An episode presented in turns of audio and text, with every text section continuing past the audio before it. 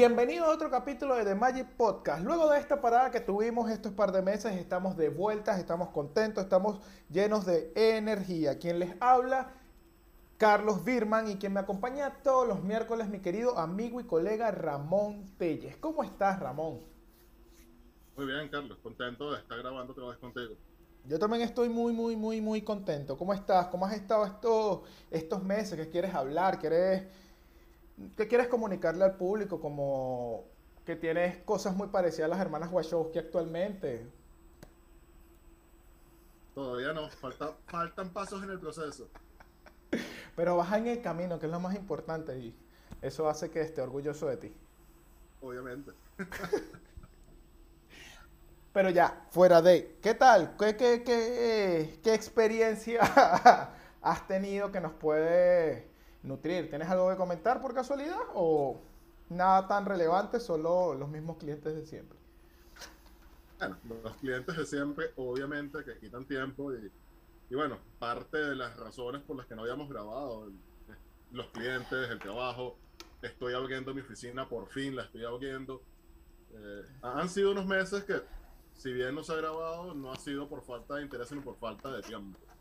Sí, totalmente, totalmente. Y de mi parte y de parte de, del podcast queremos de igual manera disculparnos por esta parada, porque bueno, temas de trabajo, temas personales, no habíamos podido coincidir con los horarios, pero nada, estamos de vuelta. Esperemos hacer bastantes capítulos interesantes en esta segunda temporada. Como ven, ahora tenemos video, así que nos van a poder ver en YouTube, van a poder ver nuestras caras, nuestras exposiciones, nuestros bellos rostros mientras conversamos, pero también nos van a poder escuchar en Spotify y en todas las plataformas. Así que ya saben, bueno, entrando un poco en tema, Ramón, eh, dejamos de grabar y el mundo no se acaba por poquito, ¿no? Sí, desde que dejamos de grabar han pasado cosas extremadamente interesantes, perturbadoras, graciosas, de todo un poco. Vamos a empezar con la, con la que considero yo más creepy, divertida, manipulada y todo. Y fue todo el tema de las presidenciales de los Estados Unidos. ¿Qué te pareció esa locura y mm, el show que montó Trump y sobre todo el veto del que sufrió Trump en las redes sociales? Bueno, no, no quiero comentar de política, sin embargo, sí me parece súper grave eh, la actitud, las acciones que tomaron las grandes empresas de tecnología en torno a todo este tema. Eh, bloquear a, a un presidente, bloquear redes sociales que suponen que viven de libertad de expresión independientemente si tenía razón, si no tenía razón, si estaba diciendo una mentira, si estaba diciendo verdades, eh, ese no es el tema importante aquí. Simplemente callaron a una persona que estaba hablando y que tenía una masa de seguidores que lo apoyaban. Tuviese o no tuviese la razón. El punto aquí es, coartaron libertad de expresión. Tomaron partido. Sí, totalmente. Tomaron partido y al final, esto fue una herramienta para prácticamente Zuckerberg vengarse de toda la presión que le había puesto durante el periodo de Trump a la red social. Totalmente. Este, se ve, a mi juicio, pareciera más un tema de retaliación que proteger al país. Sí, totalmente. Incluso con el tema de TikTok, ok, eh, seamos honestos si tú ves, ya hasta los videos de música eh, hacen secciones para que se hagan virales en TikTok. Creo que Jennifer López o Shakira lo hicieron.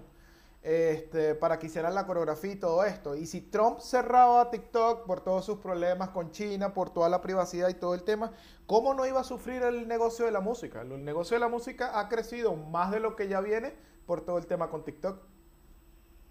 Sí, eh, definitivamente me parece una situación sumamente grave, insisto, sin tomar partidos, pero si tú tienes una plataforma que predica la libertad de expresión, cortarla de esa manera, y, más que todo con esas razones que tú dices por medio, un veto contra TikTok, todos los problemas que tuvo Zuckerberg, eh, bueno, los ha tenido desde hace muchos años, pero particularmente en esta presidencia, pareciera más algo de retaliación que, otra cosa. Claro, pero y ahora vamos a ponernos tipo abogado del diablo en el sentido de que en teoría la toma del Capitolio, algo histórico, algo que se puede decir que fue una degradación democrática lo que sucedió. No sucedió con muertos, así que eso habla muy habla mejor de cómo se gestionan estos problemas, porque hubiese pasado en Latinoamérica y hubiesen salido tres muertos del Capitolio, seamos honestos. Este, eso se organizó por redes sociales. Y se puede decir de que quien motivó eso fue un tweet entre líneas Trump. Así que no puede estar justificado. Obviamente justificado en Twitter. No entiendo por qué Facebook hizo el veto. Eh, fíjate, lo más grave de todo esto, la lectura que yo le doy es el poder que tienen las redes sociales. El poder que le hemos dado y el poder que ellos saben que tienen. Si bien lo dijiste, Trump movilizaba a sus personas por por Twitter principalmente, eh, también un veto hacia él representa el poder que esas mismas empresas saben que tienen sobre las tomas de decisiones del ciudadano común. Y eso es grave. Sí, es como la versión digital de cuando las petroleras tenían suficiente dinero para financiar golpes de Estado, pero esta vez lo que es que tienen tanto control sobre cómo se habla y cómo hablarle a la gente que pueden tomar la decisión arbitraria o no, depende de cómo tú lo quieras ver, de censurar a alguien. Sí, aquí, aquí insisto, sin tomar partidos, lo más preocupante es el control y el poder que tienen. Y que quedó totalmente demostrado y que las personas lo vieron como, porque también fue un movimiento de la noticia de poner a Trump como ¡Ah! el malo, realmente tuvieron que haberlo censurado y es como no están viendo la gravedad de que es una censura, no importa quién sea, es una censura, tampoco estamos hablando de que es un, terrorista del Estado Islámico, ¿no? Por eso, estamos hablando que era un presidente cuando fue bloqueado. Y ahora, eh, tú que sabes un poco más de historia, esto te lo pregunto. Realmente, esto había pasado anteriormente, obviamente no con redes sociales, pero otro tipo de manipulación de este estilo por grandes empresas contra los presidentes. Históricamente, quien controla los medios controla las masas. Esto viene desde, diría, desde que empezó la, la, imprenta. Así que simplemente ahora lo vemos a escala más global. No es lo mismo un Mussolini manipulando un diario que afectaba a Italia que un Zuckerberg manipulando una red social que ven millones de personas a nivel mundial. Es cierto. La era de la información llegó y, todavía no vemos el impacto de todo lo que pueda tener esa centralización de la data. Es como hay diversión, pero ahí hay mucho, mucho impacto que puede tener a futuro. Una de esas consecuencias también pasó durante este año. La filtración de los 500 millones de, de, data de usuario eh, de parte de Facebook fue un hackeo. luego eh, el hacker decidió de manera Robin Hood regalar esta información. Siempre los hackers son así. demostramos la gravedad de esto y parecerá poco, pero en España y, Latinoamérica, nada más en España fueron 10 millones de, usuarios que se vieron afectados. En, México fueron 13 millones. Entonces, aquí se ve la gravedad que a veces uno dice, bueno, 500 millones de personas a nivel global. Sí, bueno, pero España tuvo 10 millones, este, México 13. Fue grave. Fue muy grave. Claro, y si tienes 10 mil, eh, y estamos hablando de que tienes por lo menos en España, vamos al tema de España, tienes 10 millones de personas, tienes 10 millones de usuarios activos y probablemente tienes eh, la data suficiente para eh, quizás saber qué les gusta y qué no les gusta y poder plantear una campaña de marketing en base a sus datos privados, porque no sabemos quién se llevó esa data. Bueno, e-, ese sería el lado más amable de todo esto esa información pudiese ser utilizada para muchísimas cosas.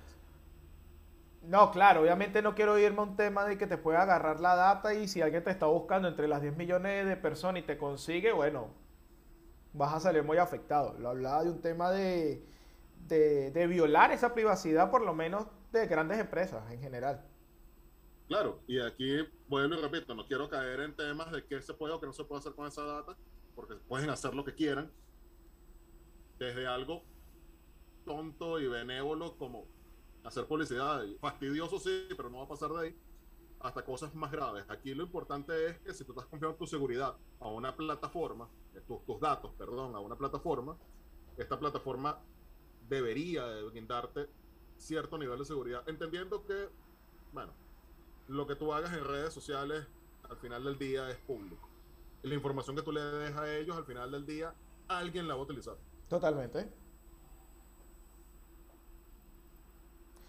Pero ahora, eh, luego del escándalo eh, con que se hackearon las cuentas, que esto es algo reciente, también tuvimos el escándalo de las políticas de privacidad de WhatsApp, que prácticamente decía que te iban a ver todo y que todo lo podían utilizar como información, que realmente generó que una gran migración a Telegram. No sucedió más porque Facebook prefirió detener la, la actualización. Sí, eso fue un error garrafal de parte de, Facebook. Y si se dan cuenta, llevamos tres noticias y las tres vinculan a, a Facebook de una manera u otra. Eh, el beneficio que le generaron a Telegram, porque los reportes de la cantidad de usuarios que migraron a Telegram fue gigante. Y cualquiera de nuestros escuchas que tengan Telegram se deben haber notado que en un periodo de 48 horas el celular no paraba de sonar diciéndote que fulanito o el otro o más allá se acababan de unir a Telegram. En mi caso personal es una vez a la semana, una vez cada dos semanas alguien que se une a Telegram. En ese periodo de 48 horas se unieron la mitad de mis contactos tranquilamente. Y luego las medidas que tomó Facebook para tratar de calmar a la gente, que también me parecieron un poco desatinadas. Me llegó a aparecer una historia dentro del mismo WhatsApp, puesta por WhatsApp, diciendo que, que, esto fue un malentendido, lo entendieron mal, no fue lo que quisimos decir, pero sin embargo vamos a echar para atrás. Si no fue lo que quisieron decir y no era lo que querían hacer, ¿por qué iban a echar para atrás? Exacto. Es como, es como, bebé, me, me, perdonas por haberte golpeado, pero yo no te golpeé. Pero sin embargo te pido perdón por haberte golpeado. Obviamente habían, habían letras chiquitas y habían transversaciones, transversaciones, no. Claramente decía que iban a utilizar tus datos y que podían grabarte mientras estuvieses viendo la, estuvieses en WhatsApp. Totalmente. Y, y Facebook tiene, eh, bueno, siguiendo con ese tema de privacidad, disculpa que te interrumpí, eh, un nuevo problema. El, el, Facebook Pixel, por ejemplo, eh, va a dejar de recabar data de los dispositivos iOS. Este, nuevamente, temas de seguridad. Apple, para proteger a sus usuarios, va a bloquear eh, ciertas informaciones que se guardaban a la hora de utilizar Pixel. Ok.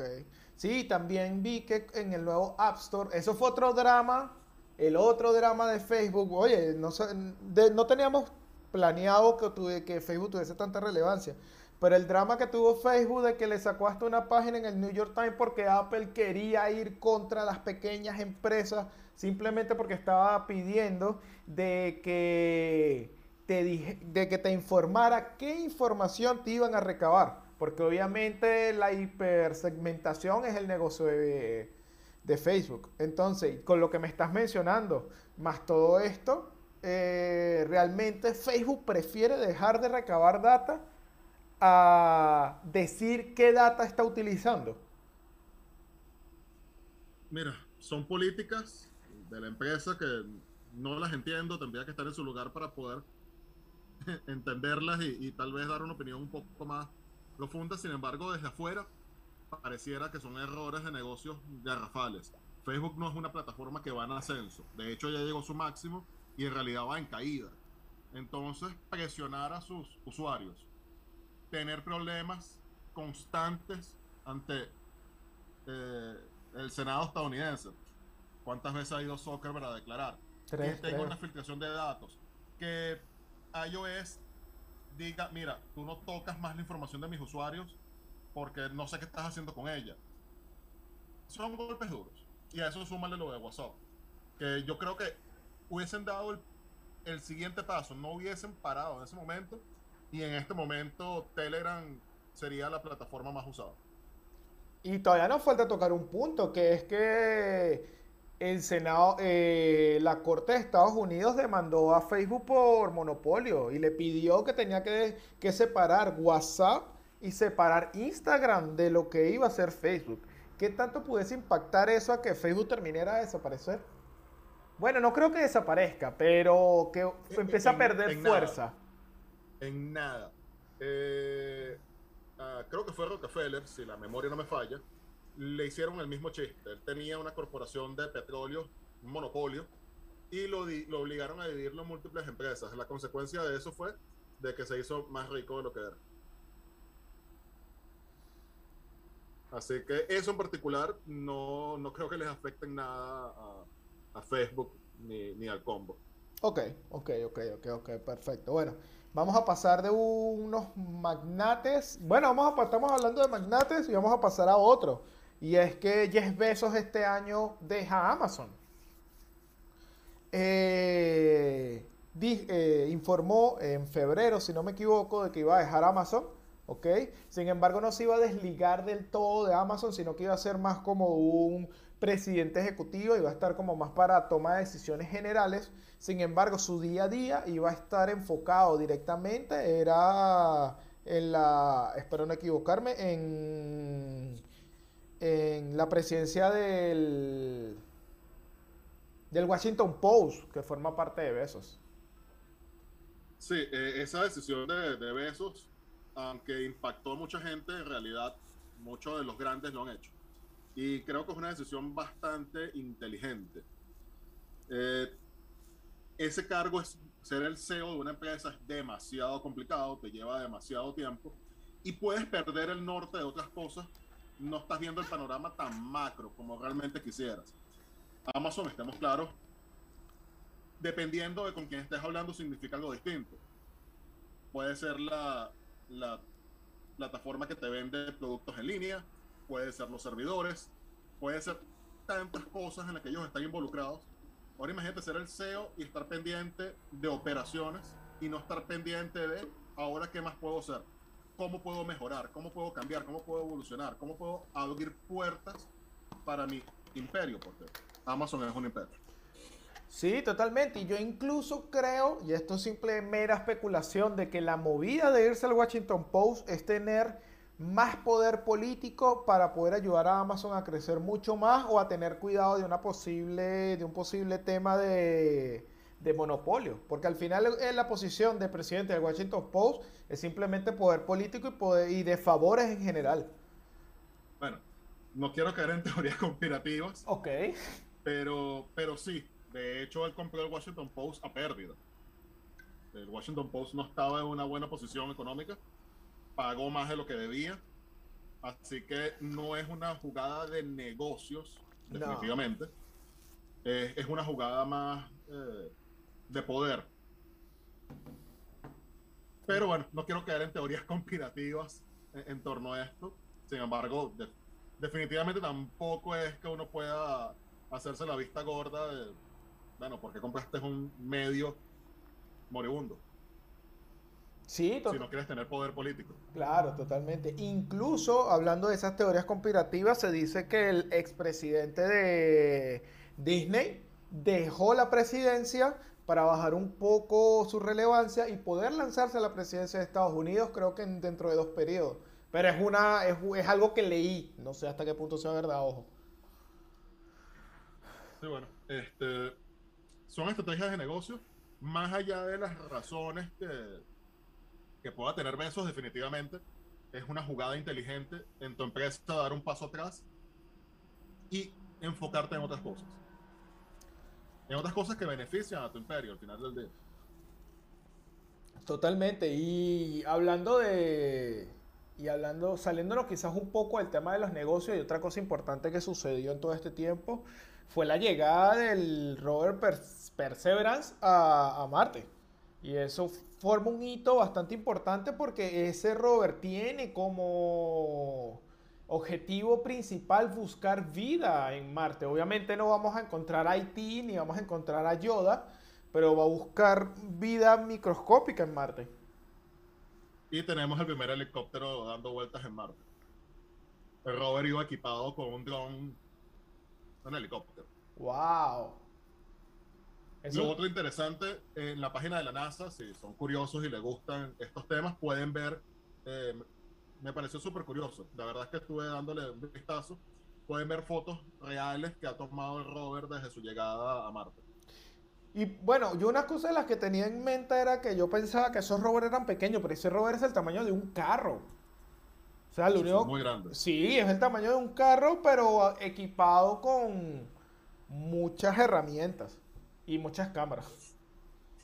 Total. Y ahora bien, este, tomando en cuenta esto del rover y el helicóptero, estos son los primeros pasos para llevar a las personas a Marte. Teóricamente, tu querido Elon quiere llevar personas en el 2024. Eh, no tengo la fecha exacta o más o menos cuáles son sus planes, pero desde hace muchos años Elon quiere colonizar Marte.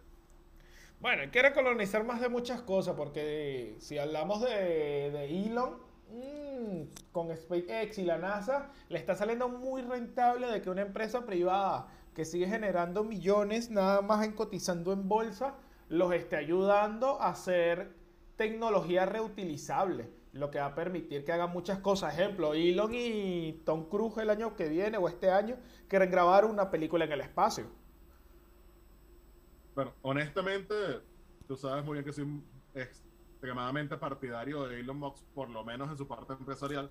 Me parece que es ese tipo de personas que le dan un empujón a la tecnología y un empujón real. Claro. Este, así que estoy ansioso por ver qué logra y de verdad espero que logre todos sus objetivos por a veces parecen descabellados, pero bueno, cuando lo logra dejan de ser descabellados. Oye, mira, yo tengo una teoría y, vi una noticia que la, estoy abriendo acá, eh, casualmente, eh, o casualmente no, la estoy abriendo de que indica de que la NASA eh, y SpaceX cerraron un contrato por 2.800 millones de dólares este, para empezar a enviar personas a la Luna con un cohete reutilizable.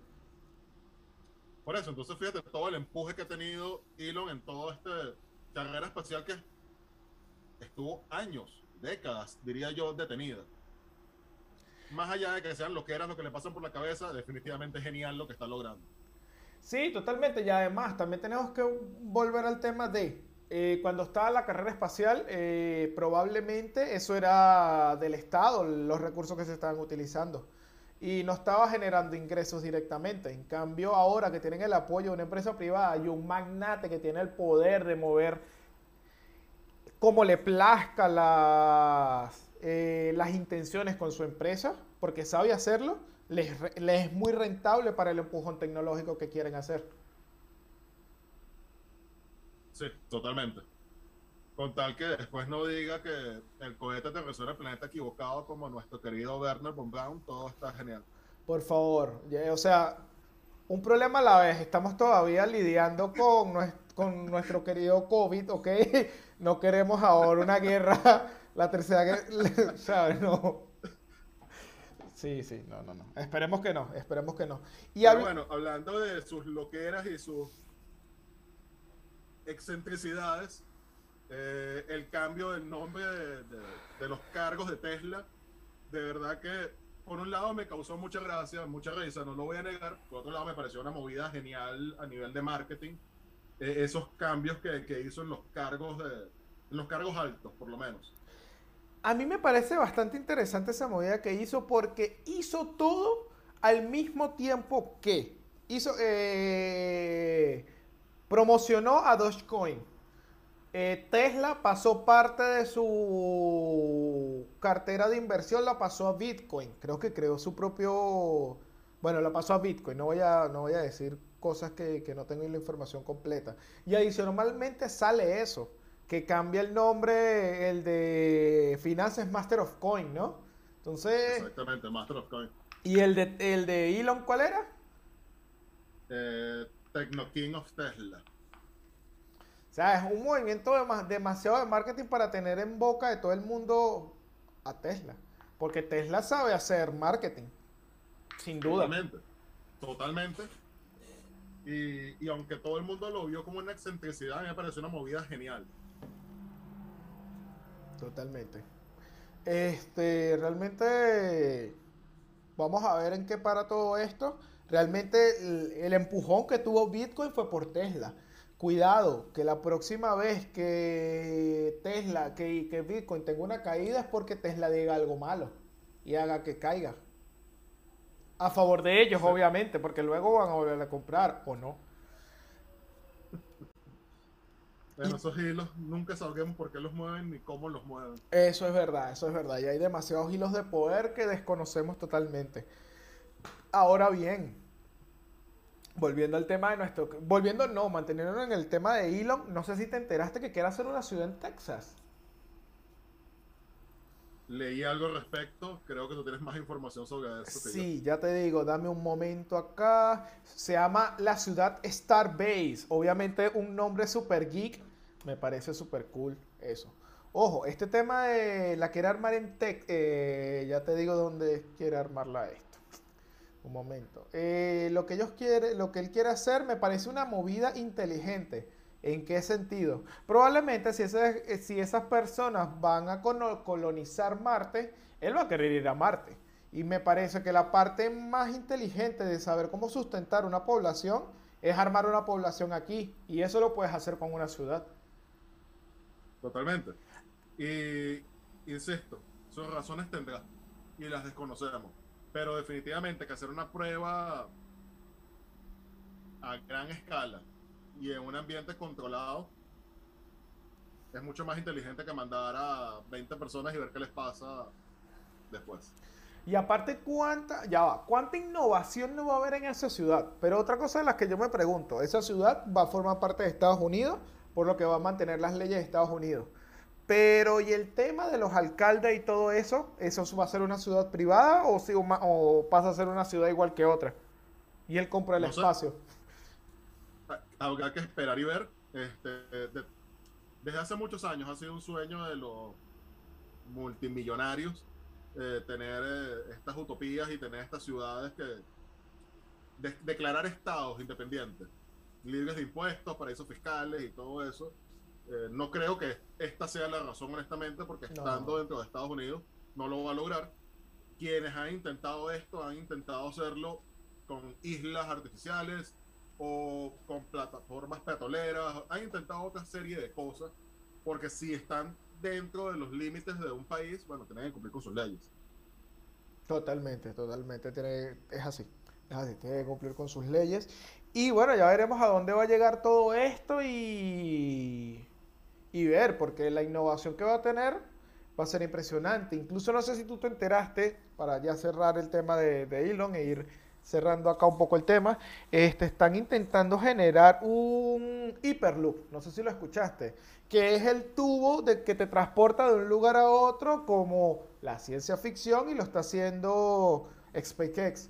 Y creo que el tema es que tú puedes llegar de, en la información que yo leí, de Abu Dhabi a... No me acuerdo dónde eran, dos puntos, de los, dos puntos alejados de los Emiratos Árabes y llegas como en 40 minutos. Bueno, no sé, estoy empezando a creer que Elon Musk es medio geek y que ve muchos cómics. Me da esa impresión, no sé, tal vez estoy equivocado. Lo bueno es que utiliza su dinero, utiliza su dinero para, para, tras- para traspolar eso a, a la tecnología. ¿Cuánto nos faltará para ver sables de luz o, pistolas láser si no es que ya existen? Creo que físicamente es imposible.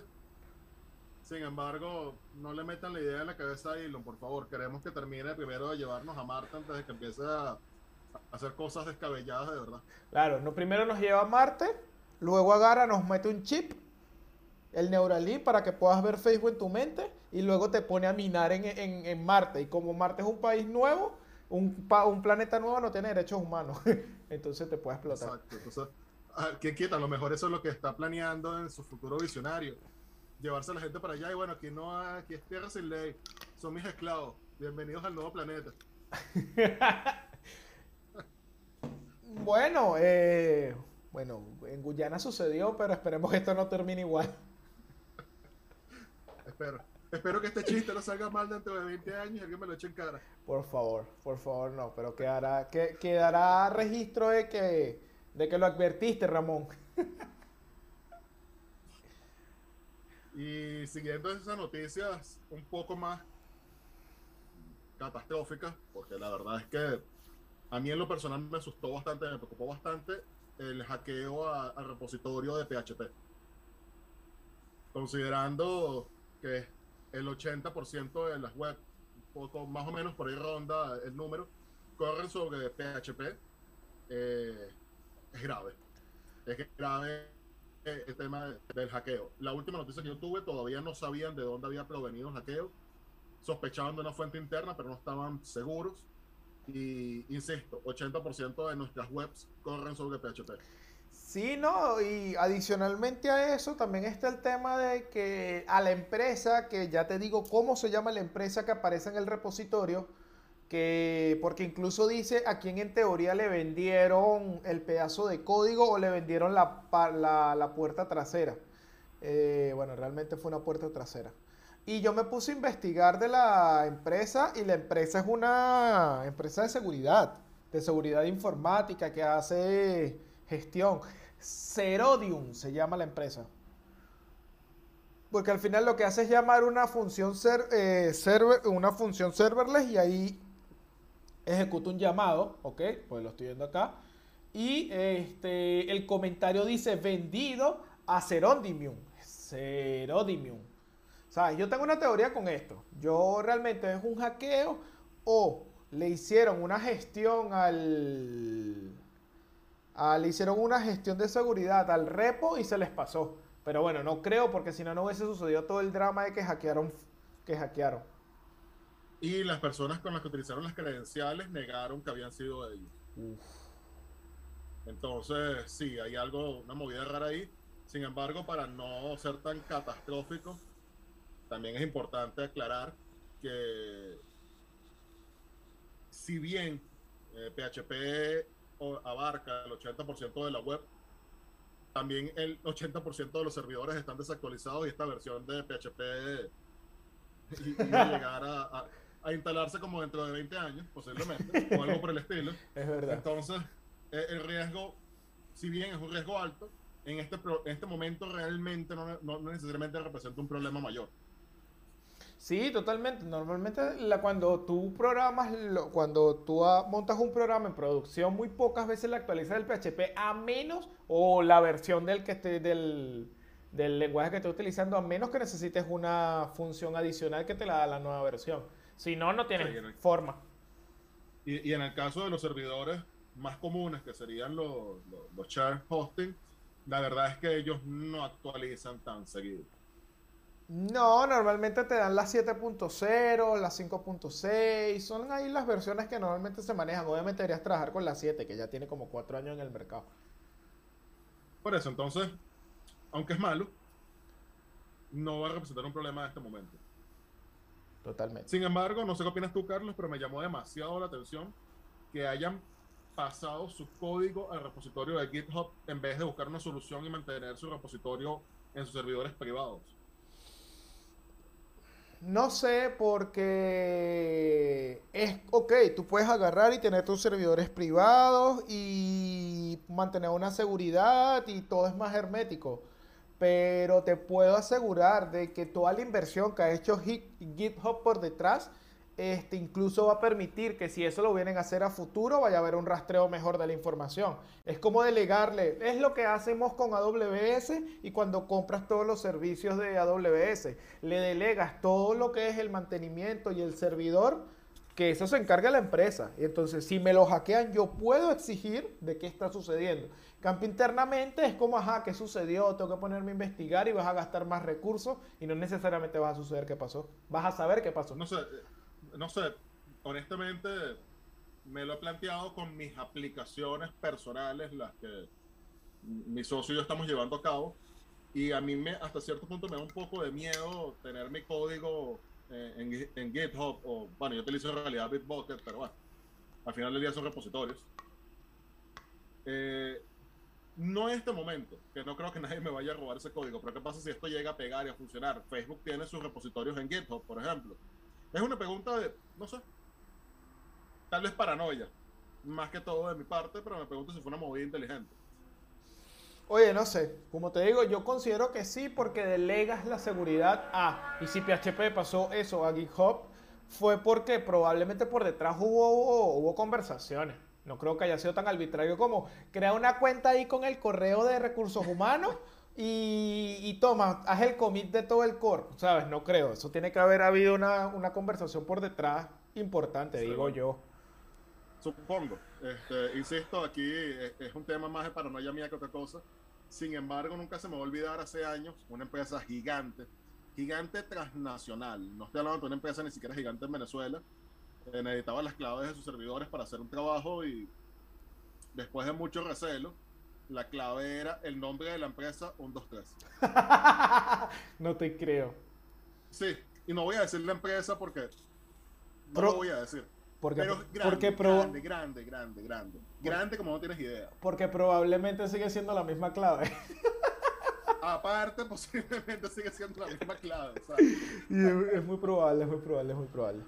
Bueno, eh, de verdad estoy muy contento con esto. Creo que ya nos pusimos al día y ya podemos empezar. Falta la última noticia y, tal vez el, el, busca del, del próximo episodio. Eh, Apple hacia finales de año liberó su procesador LM1. Este, como buen amante de Apple, ya yo tengo mi M1. Y para el próximo episodio, o, los, uno de los próximos episodios, creo que estaremos hablando sobre eso. Eh, espero de verdad que, que Apple no haga ninguna ningún trato por detrás y, el M1 no llega más allá de lo que puede dar. No creo. Ya, bueno, ya esto lo viví en los 90, mm. había un procesador que produjo IBM. De verdad que impresionante ese procesador. Para su momento, para lo que había en el mercado, mira, era algo impresionante y muchísimo más barato. Valía la mitad con procesador Intel. Estaba en el mismo rango de precios de, de AMD de hecho, estaba pelín por debajo de AMD. Y bueno, IBM cerró un trato con Intel. Intel, no estoy claro cuál fue el trato, pero dejaron de poner los, los procesadores IBM y de producirlos para ventas a terceros y empezaron a utilizar Intel otra vez. Claro. Espero que Apple se mantenga con su decisión. Yo creo que sí, porque si, bueno, lo vamos a ver con lo del rendimiento de la Mac en el próximo capítulo, eh, que vamos a hablar sobre tu experiencia este, incluso vamos a tener un apartado que va a ser la experiencia. Eh, ya tú programaste, entonces queremos hablar sobre tu experiencia, la parte de la programación. Porque mucha de la información que se consigue es editando video, ya, y es lo mejor, pero para programar mm, no hay tanta información. Entonces vamos a aprovechar ese pedazo para ampliar un poco más. Sin embargo, y sin hacer spoiler del próximo episodio, no vamos a hacer un review tampoco. No, no crean que es que vamos a, a comparar el M1 con una i7 o una i9. No vamos a hacer nada de eso, simplemente como dijo Carlos, mi experiencia trabajando con la máquina. Eh, sí les puedo decir, el rendimiento es muchísimo más elevado que, que inclusive un i9. Eh, me llamó la atención, yo estaba en un periodo de no sabía qué, comprar, estaba entre una i9 y gastarme como 4 mil dólares o un M1 Carlos lo sabe, lo fastidié bastante y gastarme la mitad de ese dinero. Sí, estabas eh, estaba guachonki, estabas guachonki, no sabes qué hacer. sí, estaba indeciso, no sabía qué hacer con, con, mi vida. Este, y uno de los videos que más me impresionó fue un señor que, que, editaba video, como tú dices, la mayoría de la información es sobre edición de video. Y él tenía una laptop i9 con 32 GB de RAM que le había costado cerca de 5 mil dólares él inclusive gastar mucho más de lo que yo iba a gastar, porque bueno, él tenía plata, yo no. Este, y la comparativa era contra una MacBook Air, que dentro de todo es la más baja de toda la gama, con 8 GB de RAM, no, no, no hizo ninguna configuración extra, y él ponía las dos máquinas y la M1 era mucho más rápida que la otra. Y literalmente en el video él dice, boté mi dinero, yo no debía haber comprado la M1. No puedo creer que gasté un tercio en esta máquina y responde mejor que la otra. Entonces, insisto, si quieren ver comparativas, hay comparativas por muchos lugares, pueden ver muchos reviews de la máquina. la intención del próximo capítulo es cómo trabajar con esta máquina, cómo funciona, me sirve para programar, me sirve para mi día a día. Y, y no de edición de videos, sino, bueno, trabajo de programación, trabajos gerenciales, administrativos. ¿Qué tal es su rendimiento? Ok, vamos a, vamos a, ampliar más e, ese tema. Este, y nada, creo que ahora sí podemos dar cierre a, al capítulo. Bueno, yo creo que eso cubre las principales noticias de, del tiempo que estuvimos lamentablemente sin transmitir. Este, si quedó algo por fuera. No, eh, bueno, no sé si lamentable, porque bueno, aquí ya tenemos un overlay, estamos diferentes, estamos entrando ahora a video que no lo habíamos hecho. ¿Estás claro que se te cayó el video, no? Sí, lo acabo de ver. Bueno, entonces hacemos el ahora tenemos video, ¡pum! Se acabó el video. Exacto, sí, así mismo fue. Cosas de la tecnología.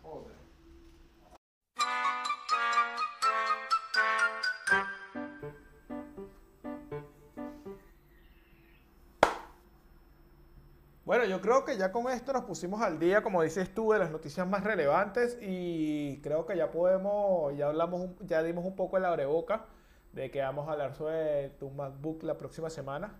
Y bueno, creo que es momento de, despedirnos. Este, no sé si, que, si quieres despedirte, decir tus redes sociales. Bueno, como siempre, me pueden seguir en RTYesDev, tanto en Instagram como en Twitter. Y si tienen alguna duda, alguna curiosidad o quieren contactarme por alguna razón, por ahí siempre estaré. Bueno, y de mi parte también me pueden seguir, me pueden buscar en Instagram como carlos.birman. Bueno, ahí en el overlay aparecen las dos, eh, las dos redes sociales, ¿ok? Nos pueden seguir cualquier duda que tengan, cualquier tema que quieran hablar, que queramos que discutamos, estamos abiertos, ¿ok? Vamos a empezar a dar un poco feedback para empezar a, junto con la comunidad, empezar a describir, a seleccionar qué tema vamos a tomar. Así que bueno, sin más nada que agregar, nos despedimos y muy contento de empezar esta nueva temporada. Así que nos vemos el próximo miércoles. Que estén muy bien, chicos. Saludos. Cuídense. Adiós.